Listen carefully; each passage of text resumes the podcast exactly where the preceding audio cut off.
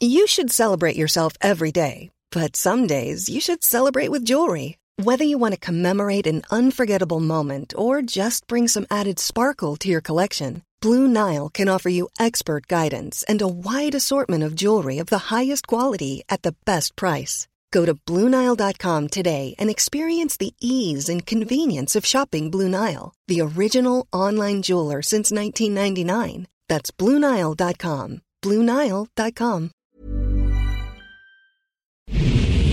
Ahora inicia A la Una con Salvador García Soto. A la Una.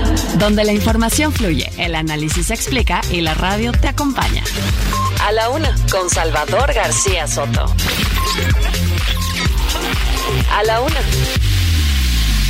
Comenzamos. Acuso a la ministra presidente Norma Piña de facciosa y de estar en Le una actitud golpista contra el gobierno Señor de la diputado. República. No se deje amedrentar por esta bola de rufianes. Lo que quieren es que no haya ley para violar la constitución.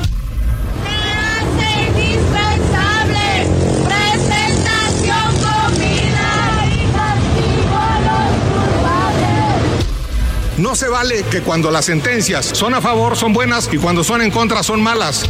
es el gobierno que tiene más homicidios, sí.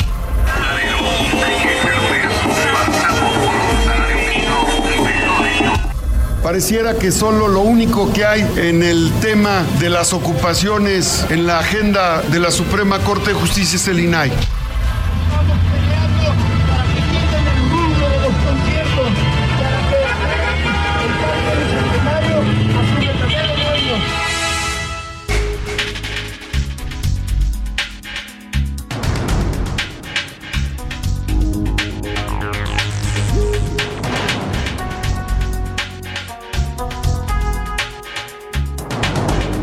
Ya es la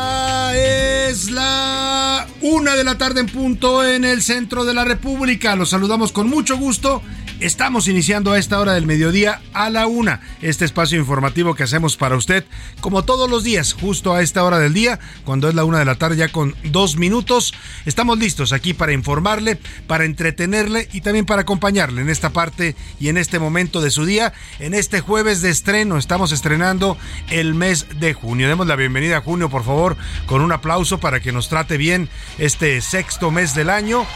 Está inspirado en el gran dios de Júpiter. De ahí viene el mes de junio, el dios de los eh, romanos, de la cultura romana. Bueno, pues vamos a empezar este mes y este programa con toda la actitud, con la mejor actitud, como siempre estamos aquí para usted en esta frecuencia del 98.5 FM, el Heraldo Radio, para llevarle la mejor información. En las próximas dos horas le voy a actualizar el panorama informativo con lo más importante, solo lo más importante de lo que haya ocurrido en el país, en la ciudad y en el mundo. Lo escuchará usted aquí en A la Una, en la voz de nuestros analistas, nuestros expertos, nuestros entrevistados. Le voy a contar todas las historias de este día. Le voy a tener, por supuesto, la opinión y la crítica que siempre hacemos en este programa. Y digo hacemos porque la hago yo, pero también la hace usted con sus opiniones y comentarios, que aquí son una parte fundamental. Quédese con nosotros. Vamos a iniciar este espacio con muy buena información y con muchos temas para compartirle en este mediodía de jueves. Un jueves eh, más calurosito, ¿eh? Ya le, había dicho yo que la temperatura había bajado un poco en la Ciudad de México, pues ya volvió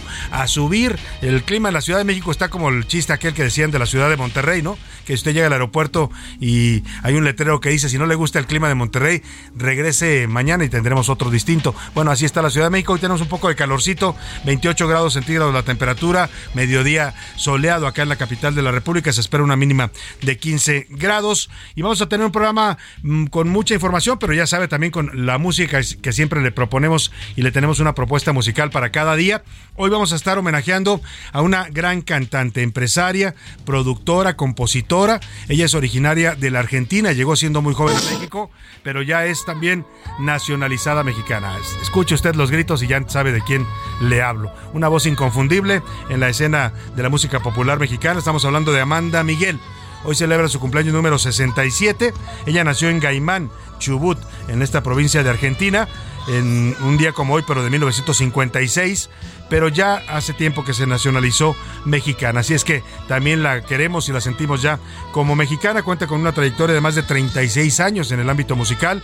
Estuvo unida sentimental y profesionalmente al gran cantautor también de origen argentino Diego Verdaguer, que también se nacionalizó mexicano y bueno, pues ha lanzado más de 12 discos de estudio. Vamos a estar escuchando algunos de sus eh, grandes éxitos de Amanda Miguel en este cumpleaños número 67. Y le tengo información relevante. Antes déjeme saludar con gusto a todas las plazas que sintonizan, a todas las ciudades que nos escuchan en el Heraldo Radio. Por supuesto, aquí empezamos con el Valle de México y la Ciudad de México. Saludos a todos los amigos que nos sintonizan aquí en el tráfico, en la oficina, eh, moviéndose para en casa para preparar ya el menú del día. En fin, cualquier actividad que esté usted realizando mientras me escucha en este programa o me ve también, porque saludo también a la gente que nos puede ver. Tenemos una cámara aquí en el estudio que a veces si usted ve que hacemos desfiguros, pues es que estamos haciendo radio, no estamos cuidando la línea como en televisión, pero bueno, estamos aquí con mucho gusto y también nos puede usted ver a través del heraldo.com.mx, a través de Twitter, de Facebook, eh, de radio en vivo, le pone en Google el Heraldo Radio, ahí le va a aparecer nuestra transmisión en vivo, en iHeartRadio, en eh, Spotify, en todas las aplicaciones que reproducen esta emisión, ahí nos puede estar sintonizando en TuneIn, por supuesto también en, en los dispositivos dispositivos de inteligencia artificial, en Alexa, en OK Google. Simplemente le pide usted sintoniza el Heraldo Radio en Tuning y le van a poner automáticamente nuestra transmisión. Hay un podcast también, si usted por alguna razón no pudo escuchar el noticiero y quiere escucharlo más tarde, puede hacerlo a través de Spotify. Busque el podcast de A la Una con Salvador García Soto y ahí nos encontrará también a la hora que usted guste escucharnos con la información más relevante del día. Y bueno, saludamos a la gente también de Monterrey, Nuevo León. Muchos saludos a los amigos regios, a la gente de Guadalajara, Jalisco, que nos escucha, también a los amigos tapatíos, a los amigos laguneros allá en la comarca lagunera, en la confluencia de los estados de Durango y Coahuila, a la gente de Oaxaca capital, saludos a todos los amigos oaxaqueños, a los ismeños allá en el istmo de Tehuantepec, también en el estado de Oaxaca, a las tan pequeñas y tan pequeños allá en el Golfo de México, en este bello puerto de Tampico, también en Ciudad Madero y Altamira, donde también llega nuestra señal, a la gente de Tuxtla Gutiérrez, amigos tuxtlecos, muchos saludos para ustedes, a la gente de Chilpancingo Guerrero, también les mandamos saludos allá por los caminos del sur, a la gente de Mérida, Yucatán, a los amigos Bochitos allá en Mérida, muchos saludos a todos ellos, a Tepic Nayarit, también a todos los amigos tepiquenses les mandamos un afectuoso saludo. Y al otro lado del río Bravo también rápidamente saludamos a las ciudades que nos escuchan en el territorio de la Unión Americana. Saludamos con gusto a la gente de McAllen y de Brosville, Texas, aquí en la frontera con nuestro país, a la gente de Now Radio San Antonio y de Huntsville, también en San Antonio, también a través de la frecuencia Now Media Radio, a través de esta frecuencia de No Media Radio nos escuchan en Airville, Chicago. Saludos allá a la zona de los Grandes Lagos.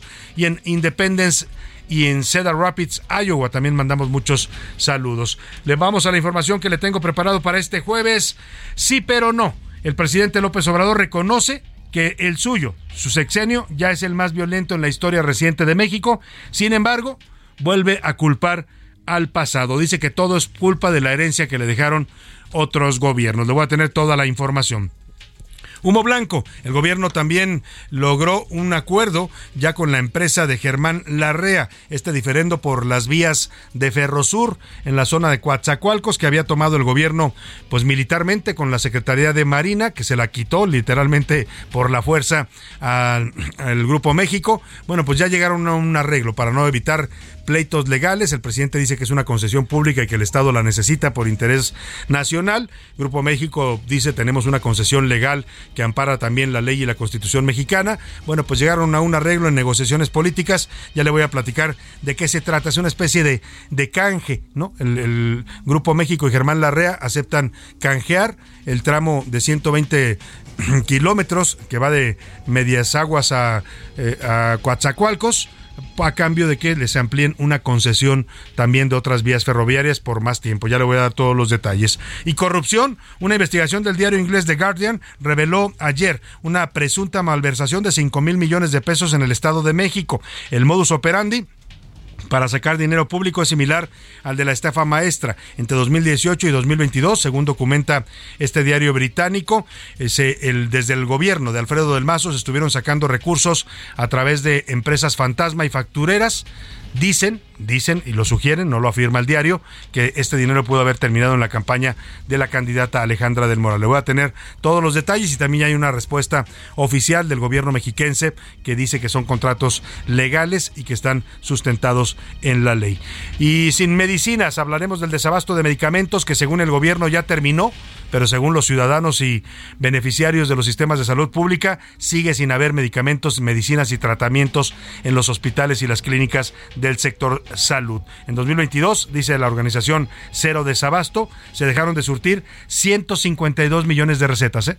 Que no se no surtió el INS ni el ISTE ni la Secretaría de Salud y la gente tuvo que pues gastar de su bolsillo para pagar estos medicamentos que le debería de dar gratuitamente el Estado. En los deportes, patadas triunfadoras. El mexicano Carlos Navarro ganó medalla de bronce en el Mundial de Taekwondo, esto en la ciudad de Bakú, en Azerbaiyán. Es la primera medalla para nuestro país en esta competencia. Además, Orbois o como dicen en francés, adiós, Lionel Messi no seguirá con el Paris Saint-Germain y ya tiene fecha para su último juego con los parisinos, después de las diferencias que tuvo con el club, porque por ahí se tomó unos días que al parecer no le habían autorizado, pues el señor Messi dice, nos vemos y esto confirma, ya lo conversaremos con Oscar Mota, parece apuntar a que el señor Messi se va a ir a jugar a la Liga Árabe, ya le estaremos comentando.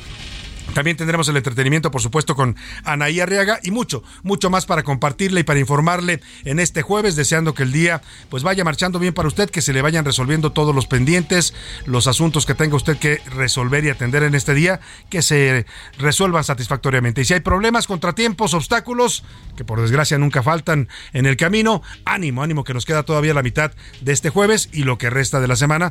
Y luego ya viene también el fin de semana para enfrentar y resolver cualquier situación adversa. Y ahora sí, nos vamos al resumen de noticias, porque esto como el jueves y como el mes de junio, el sexto mes del año.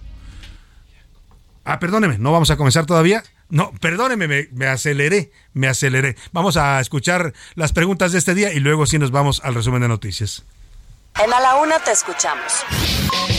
Tú haces este programa. Esta es la opinión de hoy.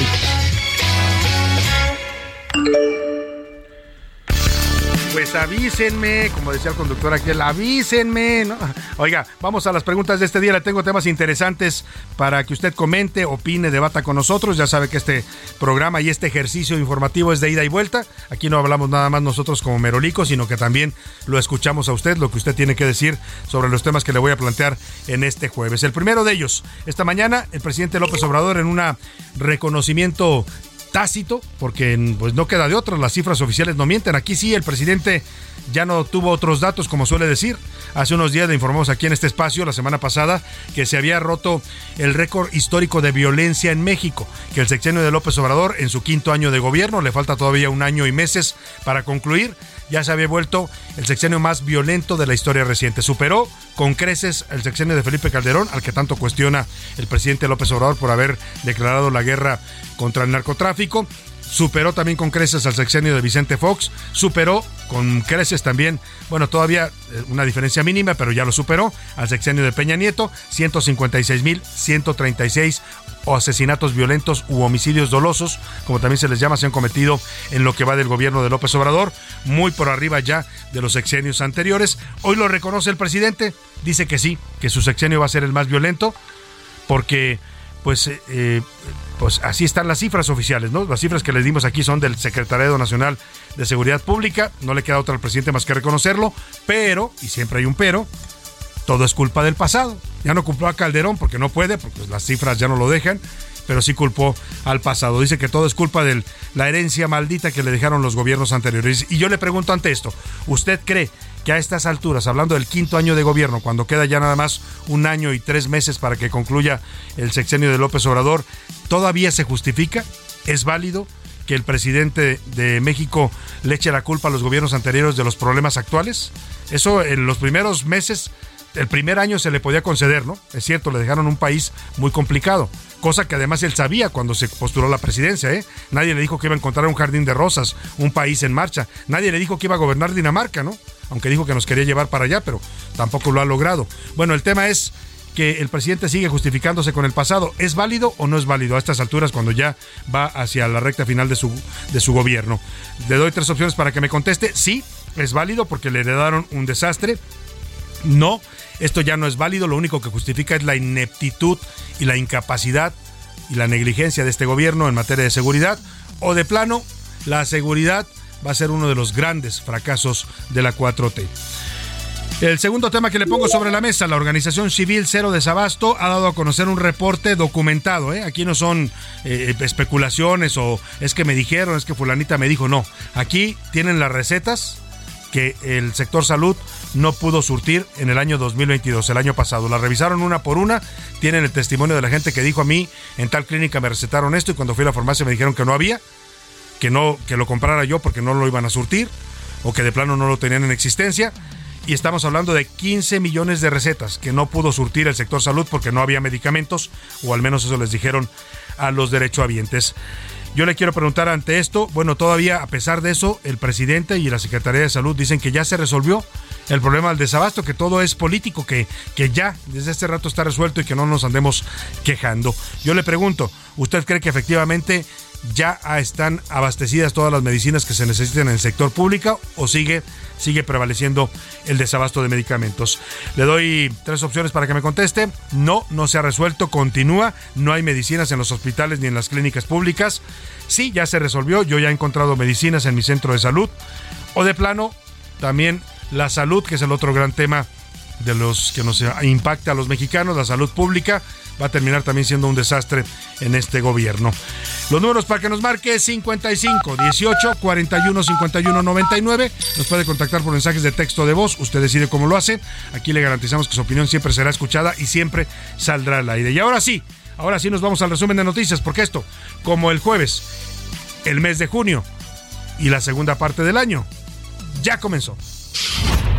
Ganones. La Secretaría del Trabajo y Previsión Social informó que en 2023 el monto por el reparto de utilidades se incrementó 17% respecto al año pasado. En alerta.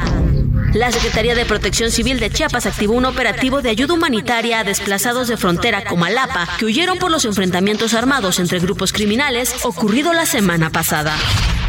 División.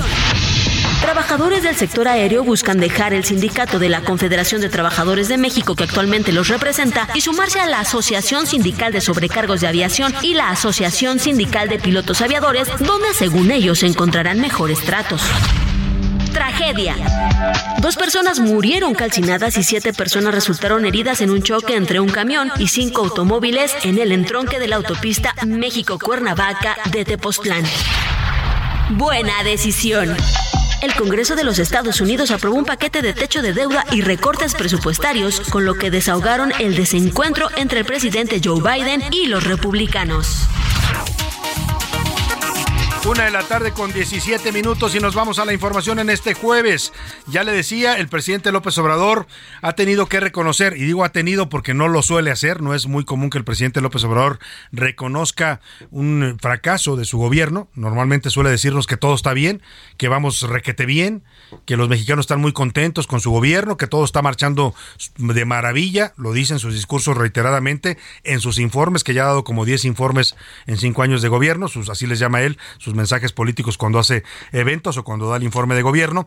Muy pocas veces se le escucha ser autocrítico con lo que está pasando en su administración y hoy lo hizo. Estaba de visita en Tamaulipas y le preguntaron en la conferencia mañanera por esta cifra que se dio a conocer la semana pasada con base en los reportes del secretario ejecutivo del Sistema Nacional de Seguridad Pública que dice que el gobierno de López Obrador en su quinto año de gobierno, que estamos cursando en este momento, ha rebasado ya los parámetros de violencia. El parámetro internacional de violencia, se lo explico, se mide con base en este delito de los homicidios dolosos. Según la cantidad de homicidios dolosos que haya por cada 100.000 personas, se mide qué tan violento es un país, una ciudad o un estado.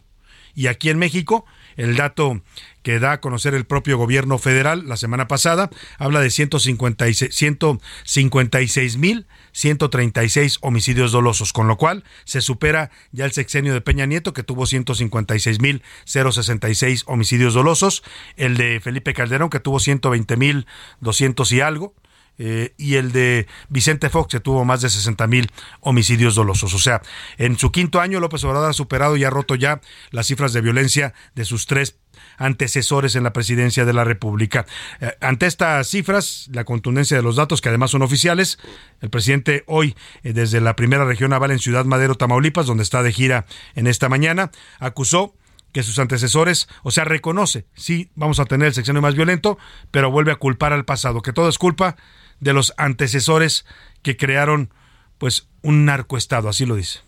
Nos dicen, qué barbaridad, el gobierno de ahora es el gobierno que tiene más homicidios, sí, pero ¿por qué no pones la lámina de homicidios? Para que vean cómo nos dejaron del país, porque esta es una mala herencia en seguridad.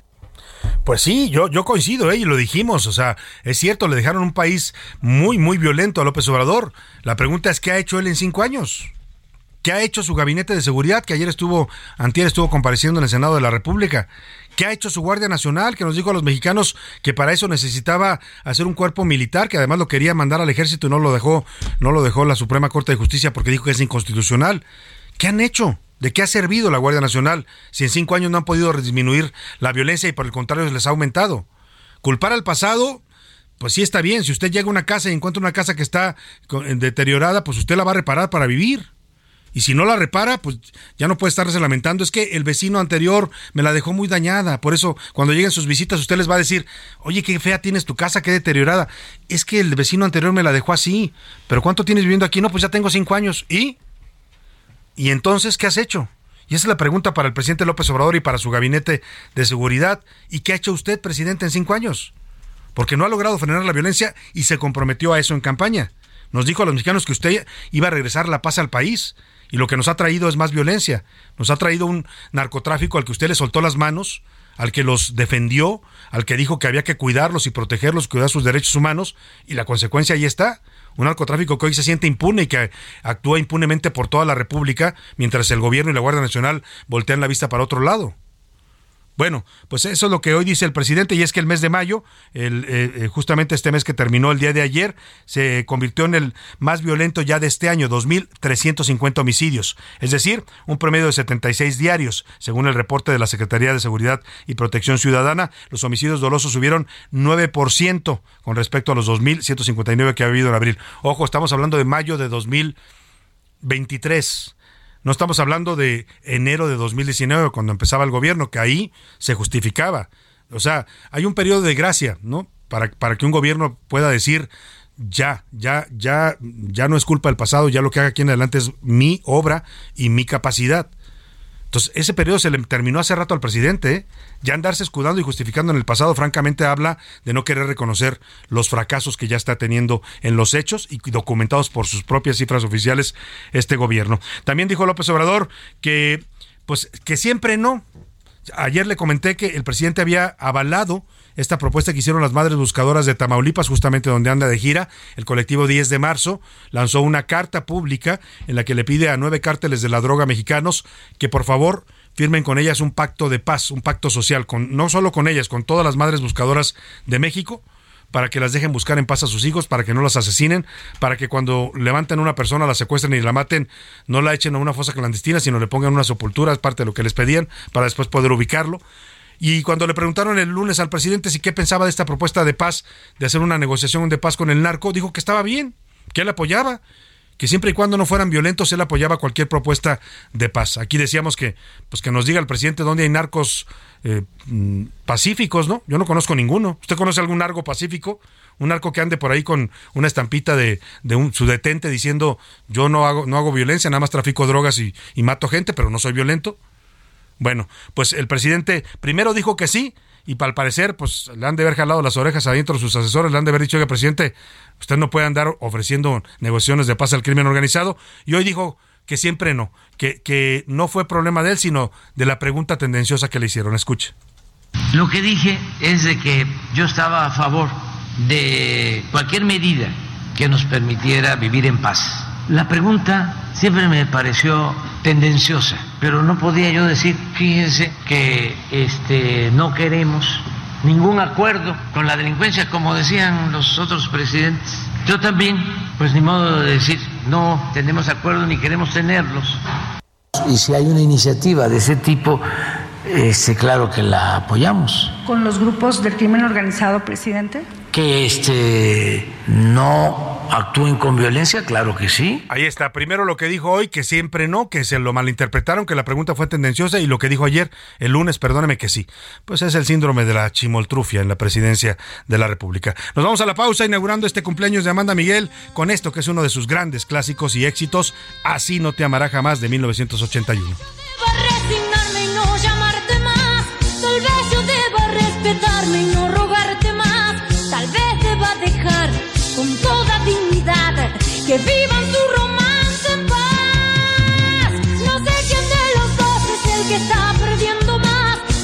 si te das cuenta con la estúpida que estás. Yo sé que no podrá quererte como yo. Así no te amará jamás. No, no, no, no, En un momento regresamos. Ya estamos de vuelta en A la Una con Salvador García Soto. Tu compañía diaria al mediodía. La rima de Valdés. ¿O de Valdés la rima? Esperamos de este INE que ya se porte a la altura y que tenga una ruptura con gobierno y que camine, que sus acciones destine a decirle a los partidos que compitan, que sean chidos, esa es la oportunidad, pórtense con equidad y serán bien recibidos.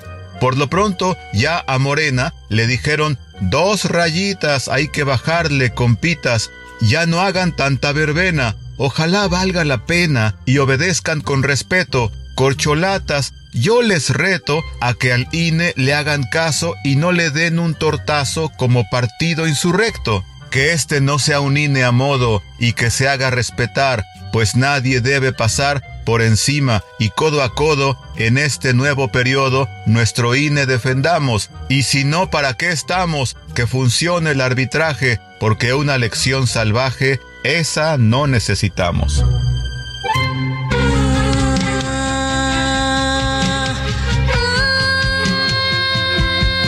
El día de hoy, Amanda Miguel cumple 67 años. Nació en Gaiman Chubut, Argentina. Un día como hoy, pero de 1956. Es cantante, compositora, pianista y empresaria nacionalizada mexicana. Cuenta con una trayectoria de más de 36 años y ha lanzado más de 12 discos de estudio.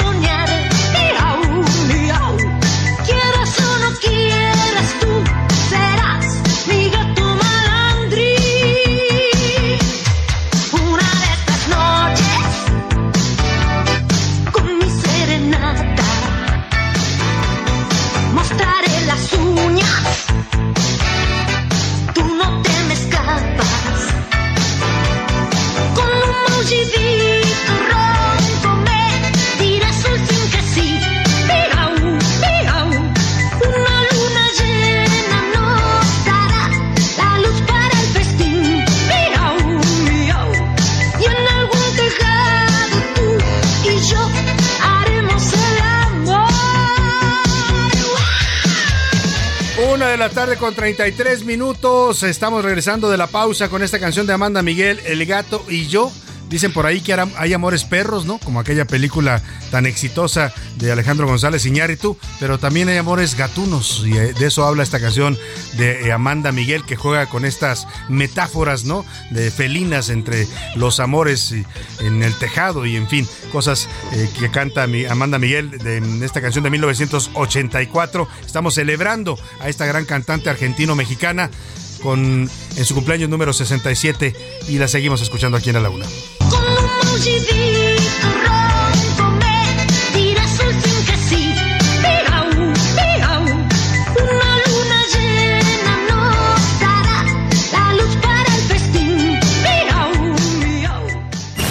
A la una, con Salvador García Soto.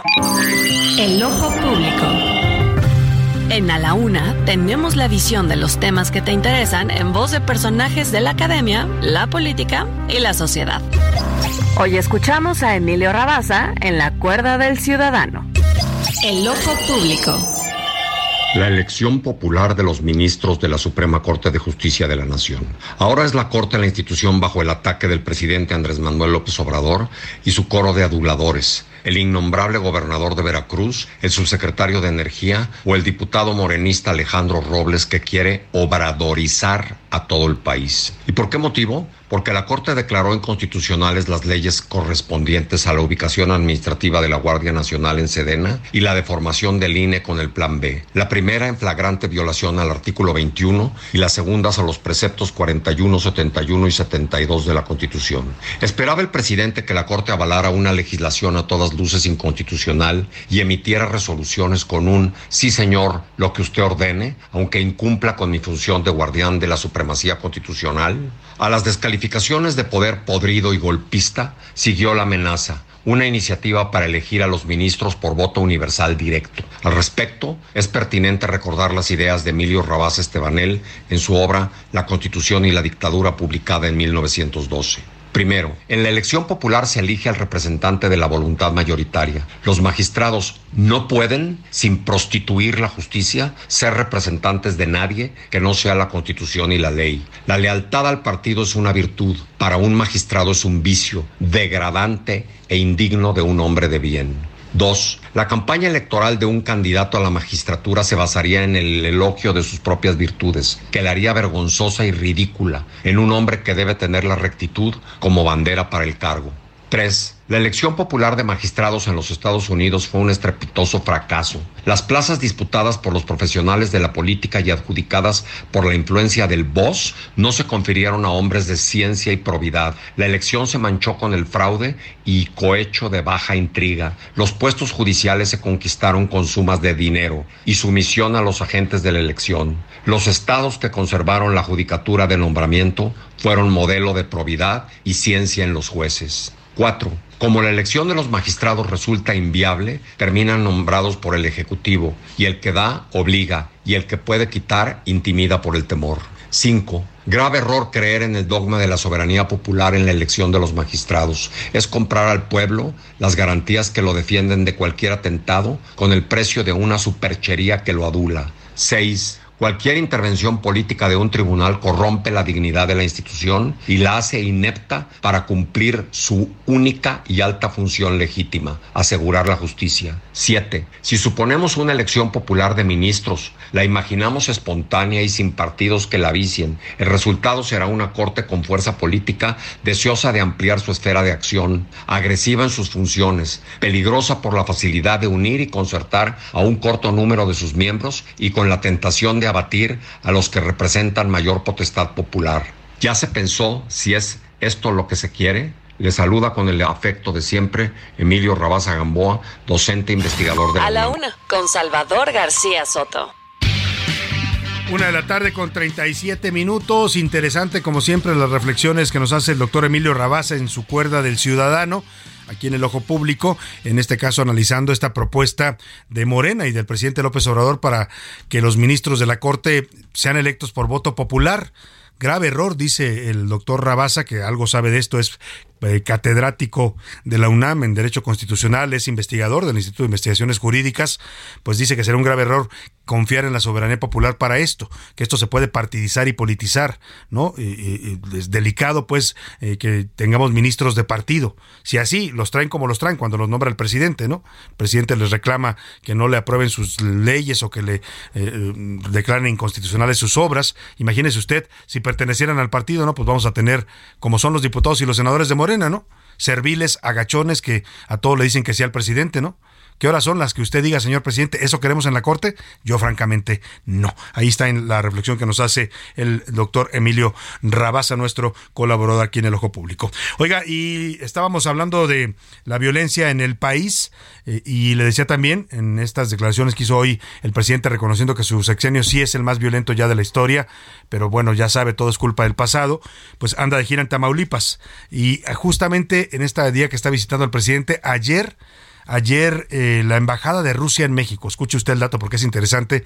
Esto tiene pues repercusiones y vínculos a nivel internacional con la guerra que está ocurriendo allá en el Báltico, la invasión de Rusia a Ucrania. La embajada de Rusia en México subió una fotografía a su cuenta de Twitter oficial en donde mm, sube una imagen captada en un retén ilegal de estos que existen lamentablemente en todo el territorio nacional, un retén del, crimen organizado en, eh, en, el territorio de Tamaulipas, justamente donde anda el presidente, y uno de los narcos que va por ahí caminando con un chaleco de uno de los cárteles que operan en Tamaulipas, un chaleco antibalas, trae eh, cargando un lanzacohetes, lo conoce la gente comúnmente como bazooka, pero es un con lanzacohetes de los más potentes. Va caminando en, presumiblemente en la zona fronteriza con Estados Unidos, eh, trae la, el chaleco del cártel del Golfo, y la embajada de Rusia sube esta fotografía presuntamente tomada allá en Matamoros y dice la, embajada de Rusia que estas armas, que estos, este lanzacohetes, que al parecer se trata de un lanzacohetes eh, AT, eh, AT4, que es de los más potentes, o sea, con este, para que me entienda usted, puede tumbar un avión. O sea, si lo agarra usted a una altura adecuada, puede tumbar un avión. Un helicóptero, no se diga. Puede voltear un tanque un tanque militar, ¿eh? un tanque de estos enormes, si usted le dispara con este lanzacohetes, lo voltea. Bueno, ya no le digo lo que puede hacer en un edificio si lanza una cosa de estas, ¿no? Y lo que dice la embajada de Rusia, y es delicado, porque lo mete al contexto eh, de, eh, de la geopolítica mundial, dice que esta arma presumiblemente es una T4, así lo dice presumiblemente, o al parecer dice, y sería un arma de fabricación estadounidense, y son de las armas que le están viendo, dice Estados Unidos y Europa, a Ucrania para que se defienda del ejército ruso en esta guerra que están librando allá en el Báltico, en esta invasión. Dice entonces que lo que está pasando con las armas que Occidente envía a Rusia para, a, perdóneme, a Ucrania para apoyarla en su enfrentamiento contra Rusia, pues es que los ucranianos, así lo sostiene la embajada textual, están vendiendo este armamento en el mercado negro internacional y que armas que le fueron dadas eh, a Ucrania para defenderse están llegando al narcotráfico mexicano. Una acusación bastante delicada y grave por lo que significa decir que las armas de Ucrania o que le da Occidente a Ucrania están llegando en el mercado negro a los narcotraficantes mexicanos. Pero vamos hasta allá porque esto ya generó reacciones, por supuesto, en Tamaulipas, este señalamiento tan delicado que hace la Embajada de Rusia en México. Vamos contigo, Carlos Juárez, te saludo allá en Tamaulipas. Cuéntanos de esta lanzacohetes, esta imagen que tanto causó revuelo ayer en las redes sociales. Hola, ¿qué tal, Salvador? Muy buenas tardes, qué gusto saludarte desde Tamaulipas para comentarte que, bueno, pues la gente está muy sorprendida y es que hace unos días se difundió la fotografía de un sujeto armado con un lanzacuetes antitanque en una brecha, presumiblemente en la zona fronteriza. El chaleco antibalas de este sujeto porta eh, que viene siendo la leyenda del cártel del Golfo o el CDG. La grabación fue captada durante un retén en la ciudad fronteriza de Matamoros, donde se le ve acompañado de otros sujetos y varios vehículos con blindaje artesanal. El artefacto que este individuo cargaba consigo, según información de especialistas, trata de una AT-4 utilizada por fuerzas militares del gobierno de Estados Unidos. Al respecto de esto, la Embajada de Rusia en México a través de su cuenta de Twitter señaló que el lanzacohetes antitanque es de una fabricación sueco-estadounidense que se envía activamente al país de Ucrania que actualmente se encuentra en guerra con justamente este país ruso. Hay que señalar que eh, en el comentario que realizan dicen que mientras Occidente continúe suministrando armas sin pensar al régimen de Kiev y ganando mucho dinero con este negocio, probablemente veamos las consecuencias de estas acciones ya en México. En Tamaulipas desde hace ya varios meses, Salvador, se registran enfrentamientos armados entre células de grupos delictivos que se disputan territorios o rutas, así como el tráfico de sustancias ilícitas y personas a los Estados Unidos. Muchas gracias, Carlos Juárez. Pues en ese contexto de violencia en Tamaulipas preocupa esto que acusa en las redes sociales eh, la Embajada de Rusia en México, que sería armamento, dicen ellos, afirman, yo no lo digo, lo dicen textual, que están siendo vendidos de, por Ucrania en el mercado negro a narcotraficantes mexicanos. O sea, ya no solo las armas pues de Estados Unidos que nos llegan por montones, que nos las mandan de allá, pero que pasan por nuestras aduanas, ojo, ¿eh? Porque siempre se ha quejado y el gobierno de López Obrador y Marcelo Ebrard, el canciller, se han quejado de que Estados Unidos nos manda muchas armas ilegales. El problema es cómo entran aquí y cruzan por las aduanas mexicanas y ahí no dicen nada al gobierno de México. Ahora también serían las armas ucranianas según la embajada rusa. Oiga, pero vamos a otro tema, hablando de otro tipo de guerra, la guerra política en el Estado de México. Como usted sabe, se eh, habrá elecciones este eh, próximo domingo, 4 de junio. Los mexicanos saldrán a votar para elegir gobernador, bueno, en este caso gobernadora, porque son dos mujeres candidatas. Y ayer, justamente en este, eh, pues en, ya iniciando el periodo de veda que comenzó hoy a las 12 de la noche, ayer por la tarde, ya no alcanzamos a tener esta información cuando hablamos con Alejandra del Moral, porque salió un poco después el reportaje del diario inglés The Guardian, revela que a través de un mecanismo de saqueo de recursos públicos similar al de la estafa maestra, utilizando empresas fantasma, se habrían sacado 5 mil millones de pesos del gobierno del Estado de México a través de varias dependencias, una de ellas la Secretaría de Desarrollo Social, que habrían entregado contratos a empresas fantasma. Eh, el, trabajo se sustenta en, las investigaciones de una periodista mexicana, Teresa Montaño, que tuvo que huir del Estado de México porque fue amenazada por investigar este tema. La investigación no lo afirma totalmente, pero da a entender que este dinero, los 5 mil millones de pesos, podrían haber sido para financiar la campaña perista en, en la gubernatura mexiquense, es decir, la campaña de Alejandra del Moral. Vamos con Iván Márquez que nos platique el contexto. Entre 2018 y 2022, el gobierno del Estado de México, a través de la Secretaría de Desarrollo Social, cuando su titular era Eric Sevillamontes, habría contratado 15 empresas fachada, a través de 40 contratos que ascienden a más de 5 mil millones de pesos. Así lo reveló una investigación del medio inglés The Guardian. Y es que entre 2021 y 2022, la empresa Civacom, dedicada a la limpieza, consiguió 12 contratos por más de 75 millones de pesos, con la intención de organizar presuntos talleres de maquillaje, costura y hasta decoración con globos. Sin embargo, la compañía tiene sede en Nuevo León y de acuerdo a las indagatorias, se trata de una tienda fachada color azul, donde solo se dedican a la venta de productos de limpieza. Incluso, la página web se creó un mes después de la firma de contratos. También revelaron que la propietaria negó haber firmado contrato con el gobernador encabezado por Alfredo del Mazo. Además, la razón social de Civacom no empata con lo correspondiente al contrato, ya que los servicios se registraron con el motivo de ayuda y cooperación. Asimismo, hay otros pedidos como 22 mil parrillas eléctricas. Otras empresas involucradas son Instituto CNA Intelligent, que la colocaron como sede en Veracruz, pero The Guardian documentó que en dicho lugar solo tienen rejas oxidadas. Además, está Zumbi Servicios Profesionales, que firmó firmó al menos cuatro contratos por más de 2 mil millones de pesos. Sin embargo, el presunto domicilio no ha podido ser localizado. Para la una con Salvador García Soto, Iván Márquez. Bueno, sobre esta investigación que además mm, pues sale en un momento muy muy delicado porque justo se están cerrando las campañas. Ayer incluso nos dicen que Alejandra del Moral después de hablar con este espacio canceló varias entrevistas que le habían pedido, ya no hizo un evento que tenía programado para cerrar su campaña por esta información. Eh, pues también se, se, presta sospecha, ¿no? Porque sale justo en este momento la investigación de The Guardian. Pero bueno, el tema es que ahí están los datos que aporta esta investigación periodística y ya contestó el gobierno del Estado de México, ha dicho en un comunicado que niega que durante esta administración, la de Alfredo del Mazo, se hayan realizado procesos de adquisición de los bienes, arrendamientos y prestación de servicios fuera del marco legal que rige estos procedimientos, como lo señalan las publicaciones de The Guardian. El comunicado dice, de manera previa a la emisión de las publicaciones los días 18 y 19 de mayo de 2023, el gobierno del Estado de México recibió vía electrónico solicitudes de información de Nina Lacani, del diario The Guardian, de Lilia Saúl Rodríguez de Organized, Organized, Crime and Corruption Reporting Project, el, este organización de periodismo, y también de Aida del PUEC y Brian Fitzpatrick de Forbidden Stories, que son los que financian o los que apoyan esta investigación eh, de lo ocurrido en el Estado de México. Dice que a los días 23 y 24 las solicitudes fueron atendidas de manera puntual.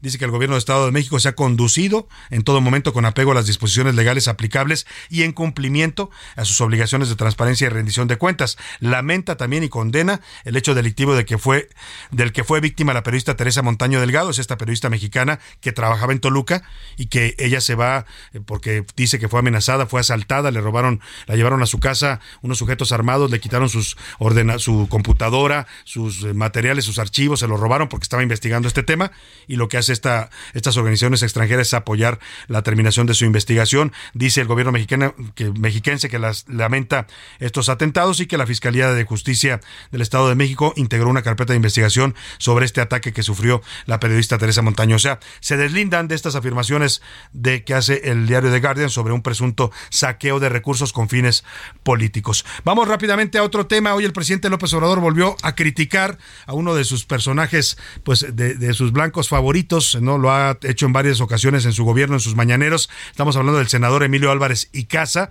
quien fue presidente, el primer ombudsman que tuvo la Ciudad de México, que fue pionero en esta institución, que hoy es una institución sólida. Después fue llamado a ser presidente de la Comisión Interamericana de Derechos Humanos, con una trayectoria acreditada en la defensa de derechos humanos. El presidente se refirió hoy a él de esta manera totalmente agresiva y despectiva. Escuche usted. Fíjense que el organismo de derechos humanos de la OEA lo llegó a manejar un senador que es un reverendo farsante, Álvarez y Casa. Me consta de que es un simulador, porque cuando estábamos defendiendo los votos en el Zócalo y evitando la violencia, porque nos robaron la presidencia, de eso no hay duda. Calderón no ganó y la oligarquía lo impuso. Pues este señor estaba de presidente de la Comisión de Derechos Humanos en la Ciudad de México y su recomendación fue en el sentido de que nos desalojaran. El presidente de Derechos Humanos de la Ciudad de México ante estas declaraciones y estos calificativos que utiliza, saludo con gusto la línea telefónica al senador Emilio Álvarez y Casa. ¿Cómo está, senador? Qué gusto saludarlo. Salvador, muy buenas tardes. Un gran gusto estar contigo en el Heraldo Radio. ¿Cómo te va? Bien, con el gusto de saludarlo también, senador. Pues ya no es la primera vez que usted le tiene que contestar al presidente, pero ¿qué dice ante estos señalamientos que hoy vuelve a hacer sobre su persona? Eh, sí, el, presidente tiene una tendencia a que cuando algo no le gusta responde de mala forma y de mala manera. él, él, cree que con insultos y con infundios, pues esa es la manera de relacionarse yo adjudico esta respuesta del presidente a mi posición en la comisión bicameral que tuvimos hace un par de días, donde realicé cuestionamientos en materia de seguridad en este país. Y no es novedad este tipo de ataques. Ya, yo creo que ya medio mm, pronto lo voy a pedir calendario. ya es usted su cliente. Como, cliente, no, déjeme ya calendario. Pues sí, de plano. Ah, oiga, pero esto de decir que usted es un farsante, que, que, que, bueno, usted tiene una trayectoria acreditada. Yo decía, fue el primer ombudsman, lo llamaron a ser secretario general de la Comisión Interamericana de Derechos Humanos. ¿El presidente se basa en, en qué para decir estas cosas?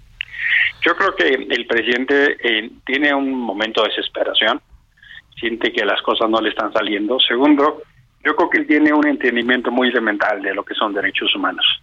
Él le, le gusta la foto, le gusta la imagen, pero está viviendo una crisis muy severa de violaciones a los derechos humanos en su gobierno y eso le, incomoda.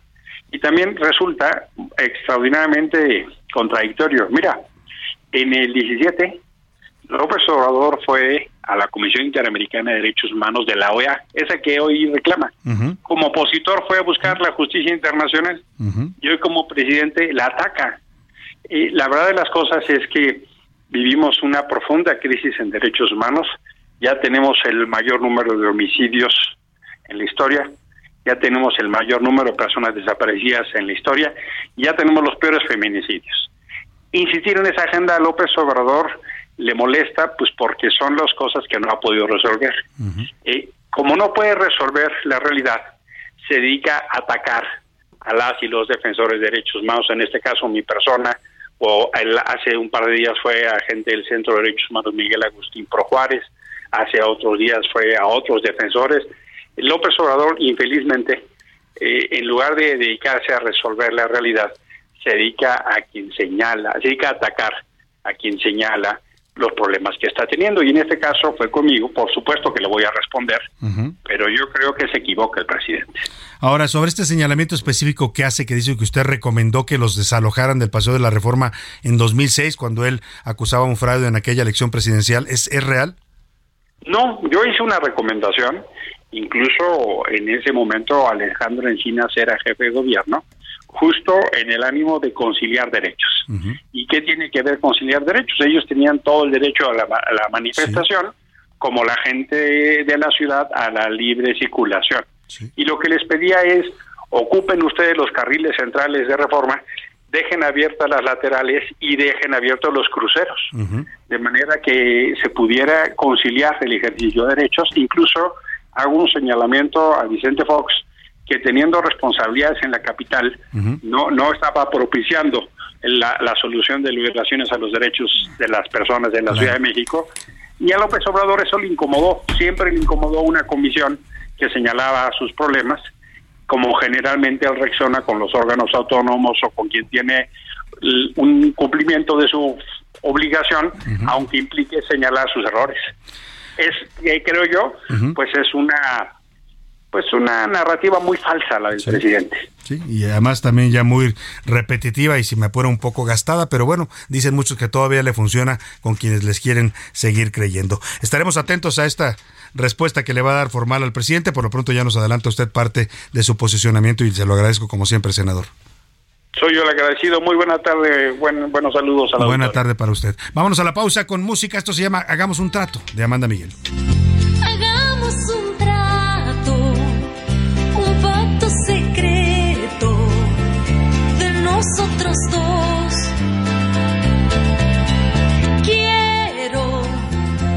Cuentes conmigo, contar yo contigo.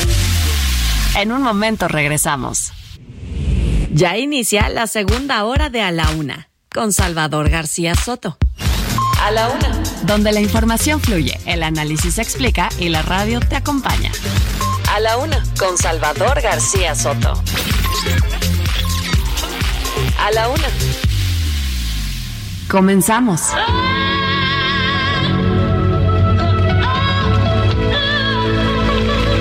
cuatro años, Amanda Miguel aprendió a tocar el piano. A los 16, se mudó a Buenos Aires para estudiar en el Conservatorio Alberto Williams, hasta obtener el título de profesora de teoría y solfeo, pero también el de profesora de piano y composición.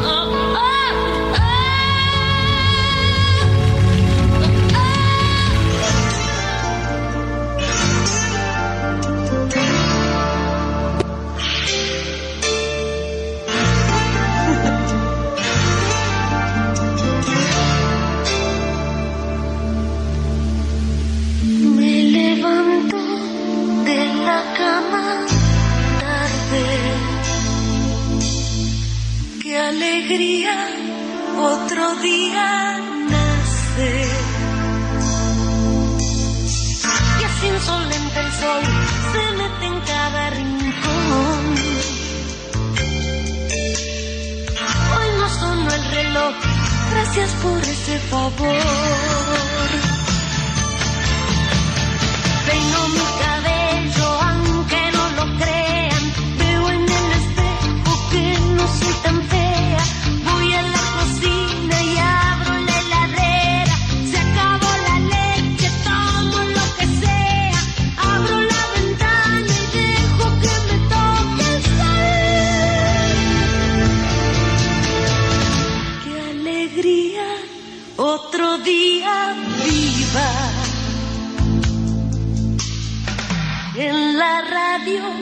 una voz me canta y lo despierto a él. Muy buenos días, amor. Despierta, dormilón, te soy infiel con el sol.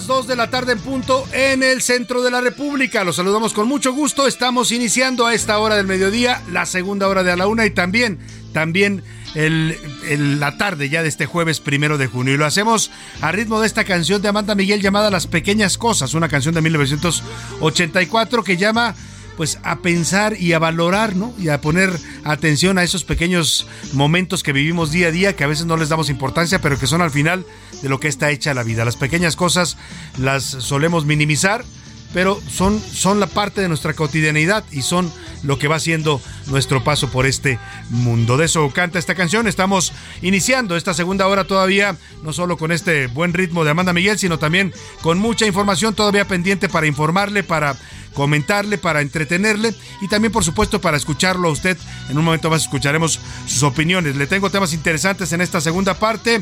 Vamos a escuchar un poco más de esta canción de Amanda Miguel y en un momento más le digo lo que le tengo preparado para esta segunda hora de A la Una.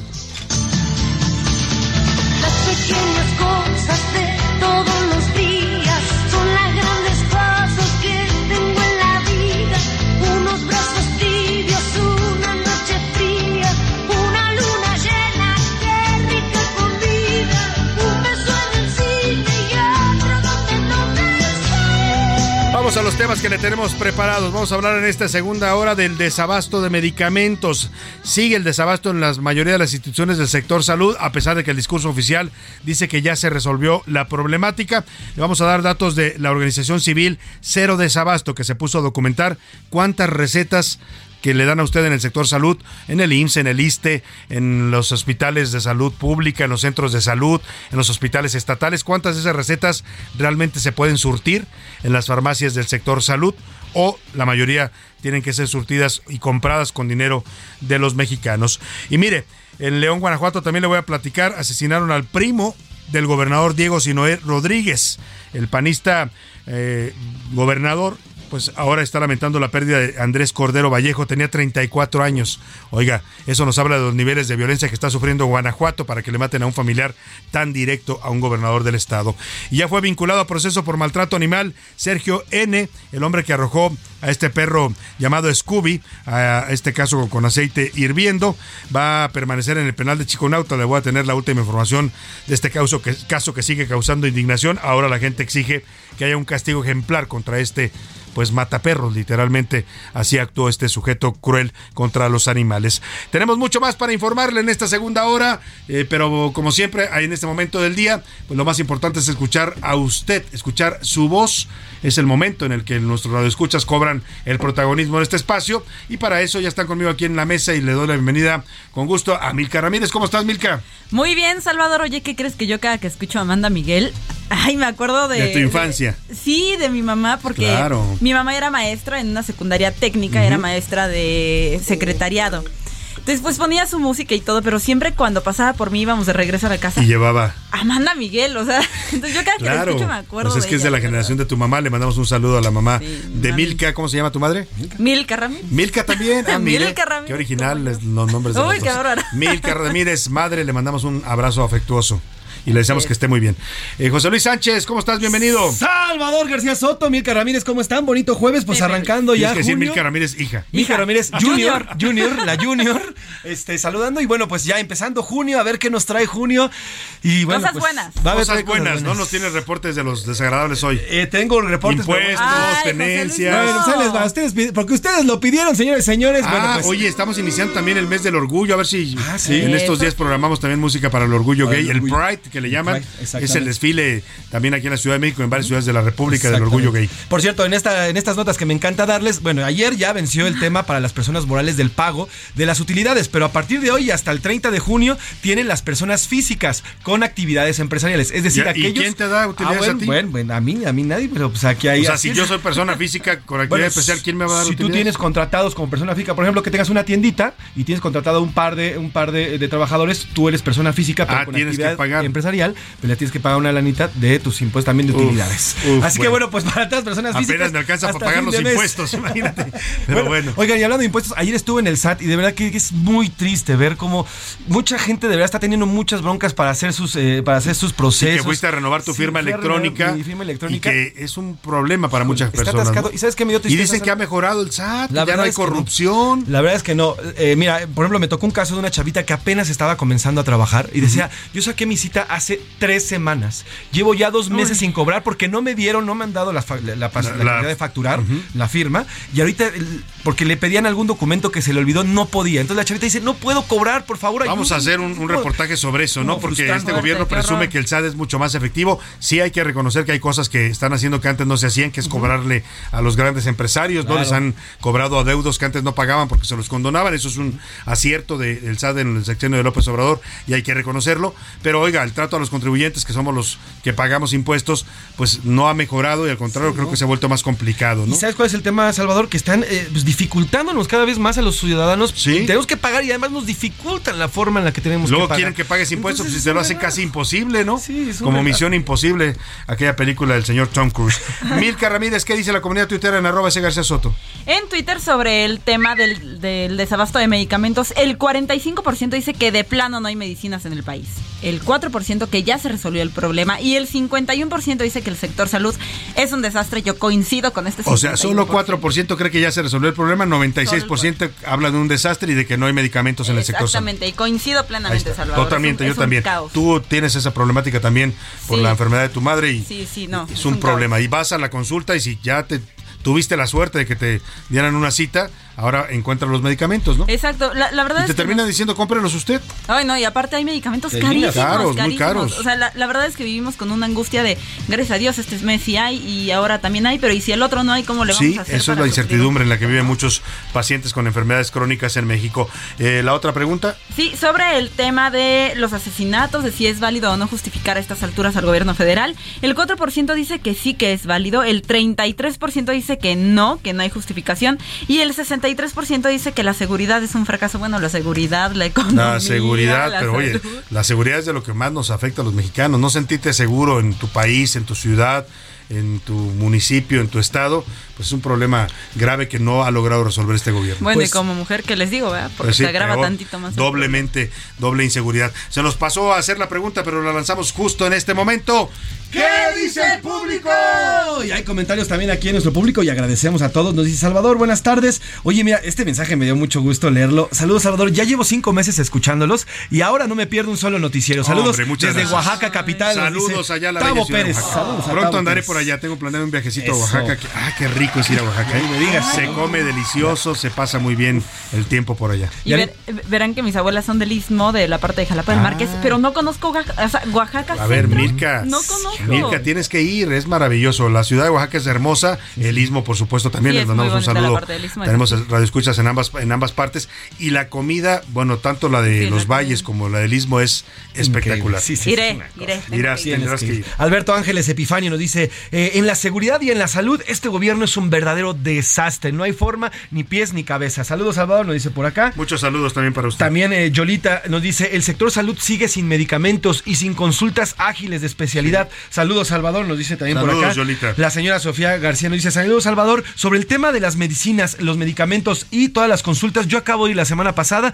para un tema de una gripe. Me dieron consulta para dentro de dos semanas. No, pues No, ya para qué. pa' entonces. ya para eso estoy ya curado. La gripe se le, volvió, se le volvió bronco- neumonía, ¿no? Pues no, no, la verdad es que sí está el sector salud. Ricardo Cosío Ibarra nos dice, el presidente López Obrador ha hecho gala de una ineptitud y de, un- y de una ignorancia y solo pone como excusa el pretexto del pasado porque no sabe solucionar problemas que él mismo se echó a la bolsa cuando fue presidente. Al contrario, los aumenta o crea, pero como líder de pobres, muy pobres, es un excelente líder y quiere aumentar su número. Saludos. Pues sí, dice. eso es lo único en lo que hay que reconocer que ha sido muy hábil, ¿no? El darle dinero a la gente, lo cual yo estoy de acuerdo, ya lo he dicho muchas veces, en que apoya a la gente que lo necesita, ¿no? A los a adultos mayores, qué bueno que les dé su pensión.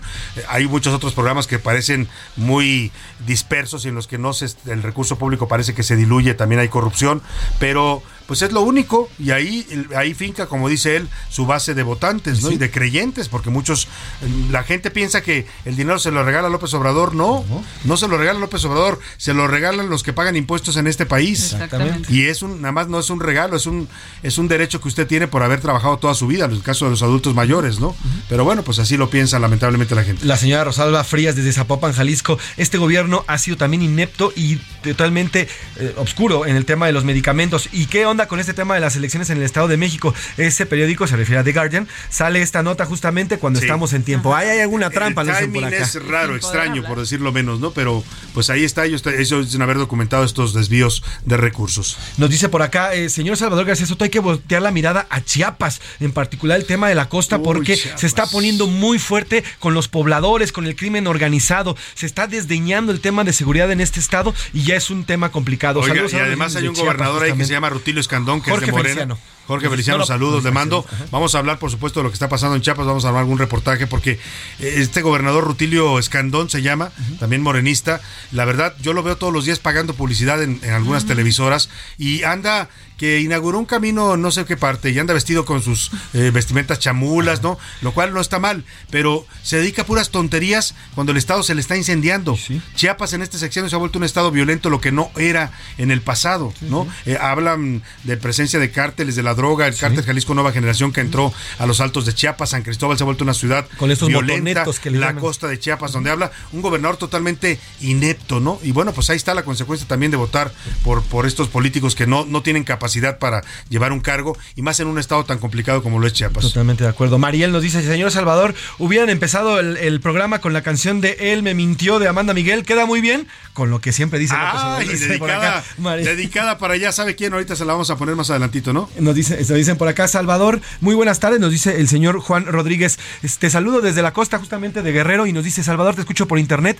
En el tema de salud y de seguridad, dos estandartes principales para un gobierno ha fallado. Este gobierno nos tiene ni en buena salud y no nos tiene seguros. Aquí hay dos fallas en el gobierno. Dos fallas estructurales y, y prioritarias para los mexicanos. Si usted me pregunta a mí, bueno, yo creo que para todos los mexicanos cuando se, cuando se hacen encuestas y le preguntan cuáles son sus prioridades, siempre varía. A veces está la economía, que suele ser la prioridad de muchos, a veces está la seguridad.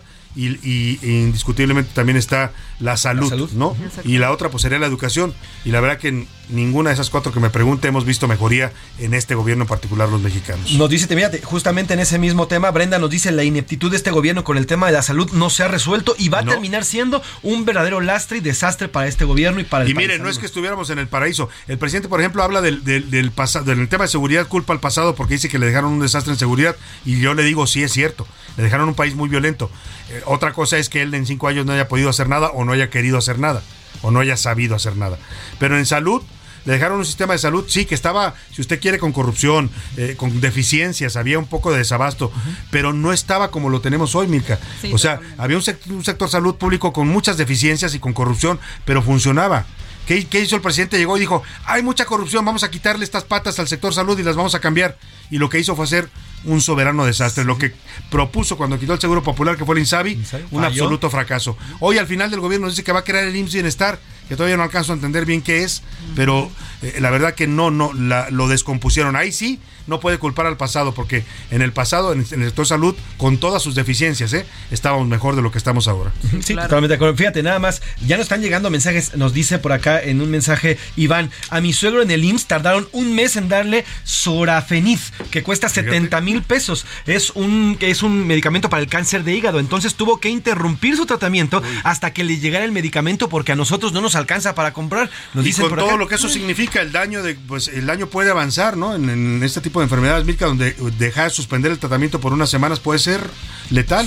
De- déjate una semana, Salvador. Hay medicamentos tan delicados que un día, con Que no lo tomes. un día que no lo tomes, las consecuencias eh, es un retroceso al final en lo que has logrado. Claro, del avance que vas logrando. Y mira, todavía el IMSS te responde, pero el ISSSTE está en un No, total El ISSSTE es abandono. un caos total. En Y- un total y, abandono. y ahí el presidente dice, sí, es que nos lo dejaron muy corrompido. Sí, pero en cinco años, ¿qué has hecho? ¿Por qué no lo has limpiado? ¿Por qué no lo has vuelto más eficiente? El ISSSTE es un verdadero caos, coincido totalmente contigo. Y además, no, o sea, no importa el medicamento. Empezamos que con el medicamento del cáncer. Empezamos que, o sea, es medicamento para el cáncer, medicamento para enfermedades autoinmunes, medicamento para enfermedades psiquiátricas.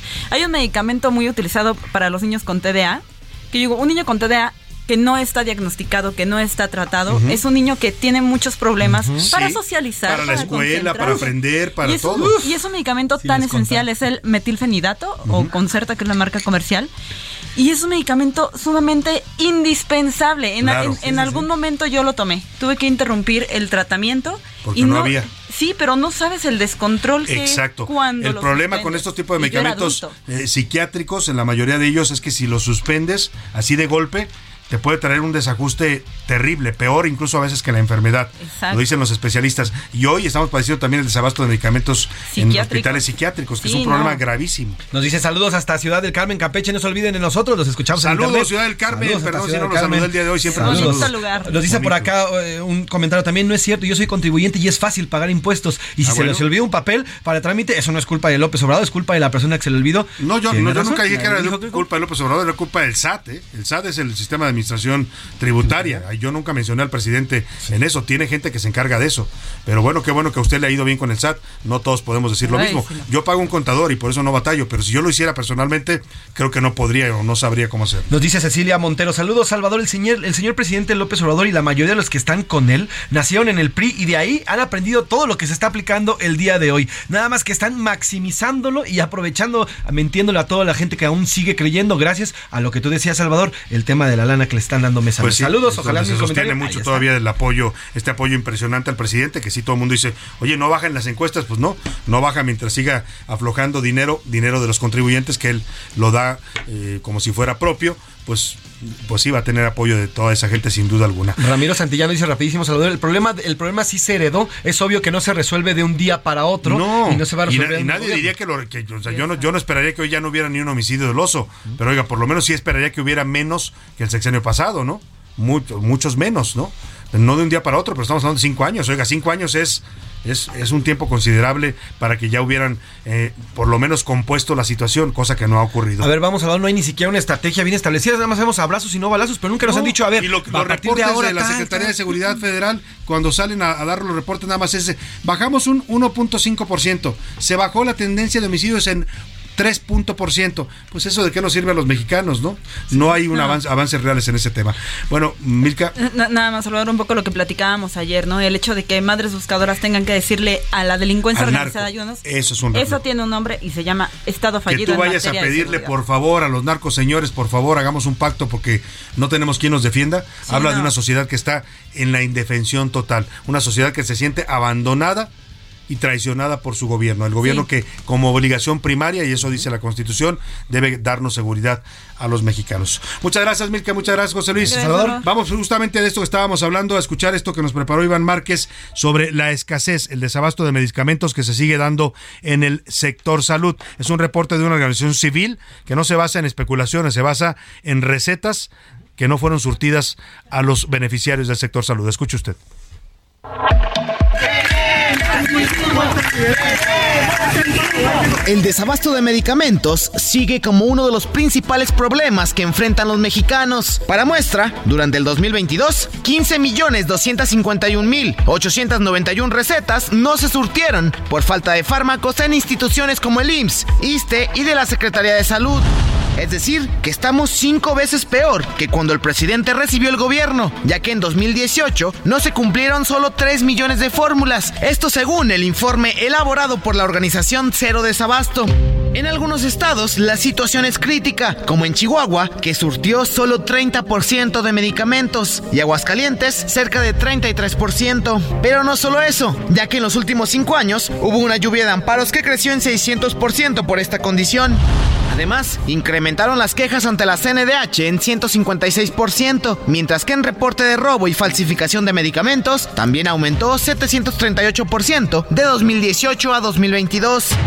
Otro dato que llama la atención son las consultas de primer nivel, que cayeron en 50%. En 2018, la Secretaría de Salud otorgó 97 millones, mientras que en 2022 hubo solo 50 millones. Así, la escasez de medicamentos que pone en riesgo la vida de miles de pacientes. Para la una con Salvador García Soto, Iván Márquez.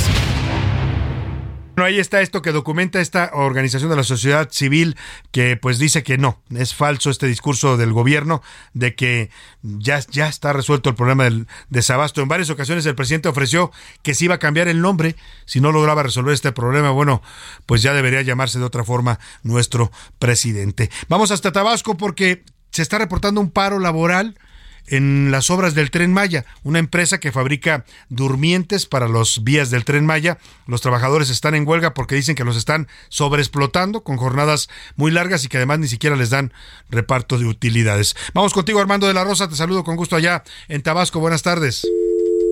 Ah, caray, se cortó la comunicación con Armando de la Rosa, nuestro corresponsal. Vamos a retomar la llamada para que nos cuente de este paro. Están detenidas las actividades. Ellos laboran para una empresa que está contratada por el gobierno para la fabricación de durmientes en el tren Maya. Eh, y pues están deteniendo sus actividades, están en huelga, literalmente en un paro laboral. Eh, por, la empresa se llama China Communications y Constructions Company. Es una empresa eh, que fabrica esta, estas, eh, estos instrumentos para la obra del Tren Maya y lamentablemente pues eh, se, se, están declarando en paro. Más adelante vamos a ir con nuestro corresponsal que ya no, se, no pudimos contactarlo, pero en un momento más le tengo la información. Por lo pronto nos vamos a la pausa para complacer a nuestro radio escucha que pidió esta canción de Amanda Miguel, que es yo diría uno de sus grandes éxitos. Con esta canción se dio a conocer en México, con esta canción, creo que fue primero esta y así no te amará jamás, fueron los dos primeros éxitos con lo llega dedicada para Mariel. Él me mintió con Amanda Miguel y volvemos con más a la una.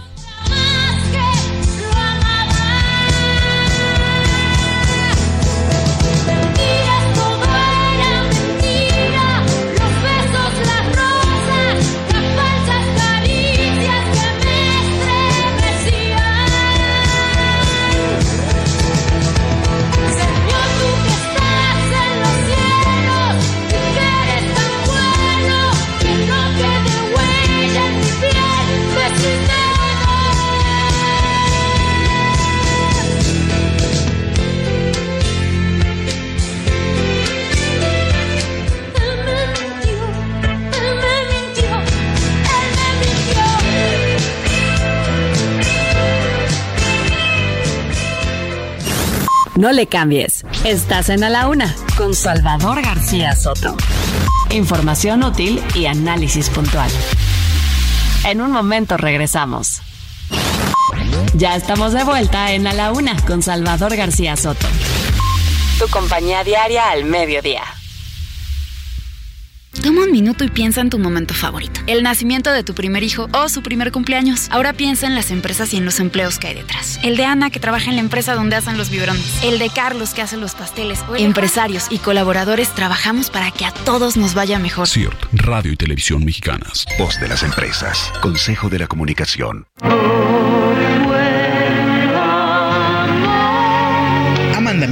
Diego Verdaguer tuvieron uno de los matrimonios más queridos del medio del espectáculo. Desgraciadamente, el cantante argentino murió el 27 de enero de 2022 a los 70 años, tras luchar en contra del COVID-19. Desde entonces, Amanda Miguel lo homenajea en cada una de sus presentaciones.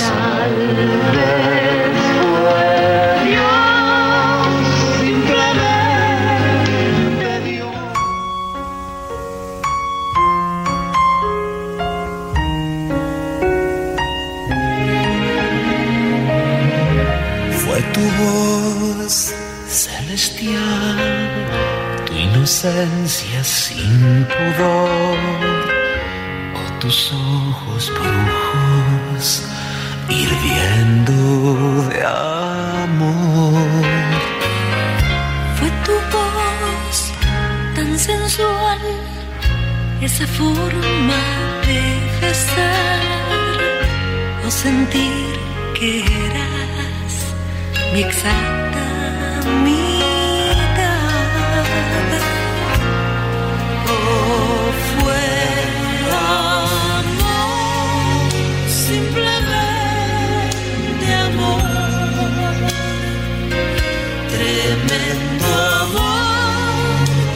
Absoluto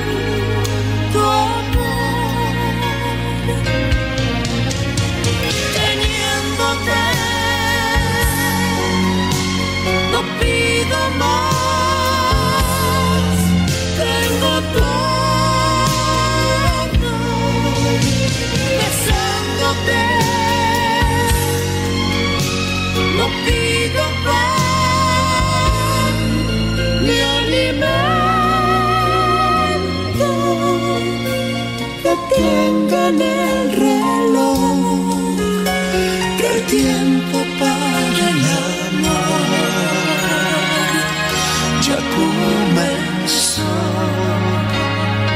De la tarde con 32 minutos. Llegó la hora romántica en la laguna. Estamos escuchando esta canción que grabaron juntos en 1984 Amanda Miguel y Diego Verdaguer.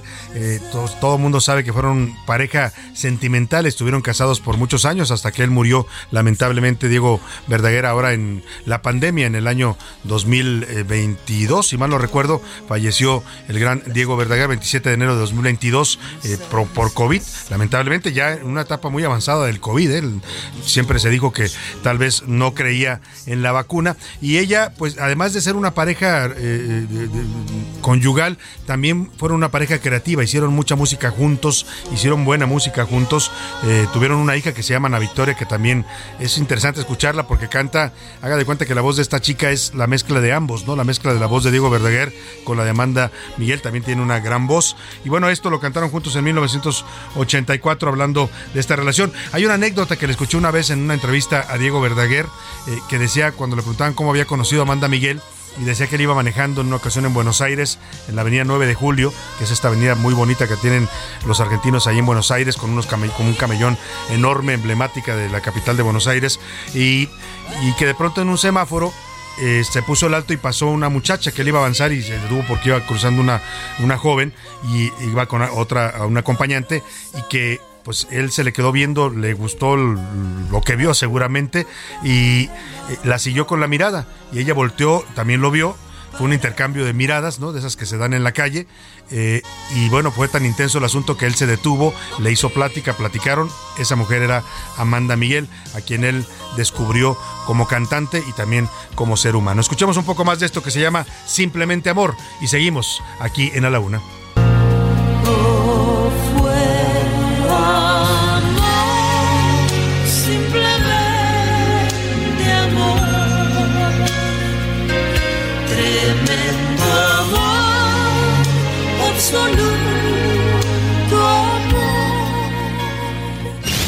A la una, con Salvador García Soto. El ojo público.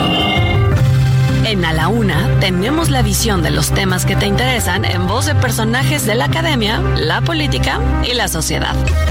Hoy escuchamos a Carlos Salomón en ¿Sabías qué? El ojo público. Salvador, ¿sabías que la humanidad se ha enfrentado en guerras por el petróleo y que las futuras guerras serán por el agua?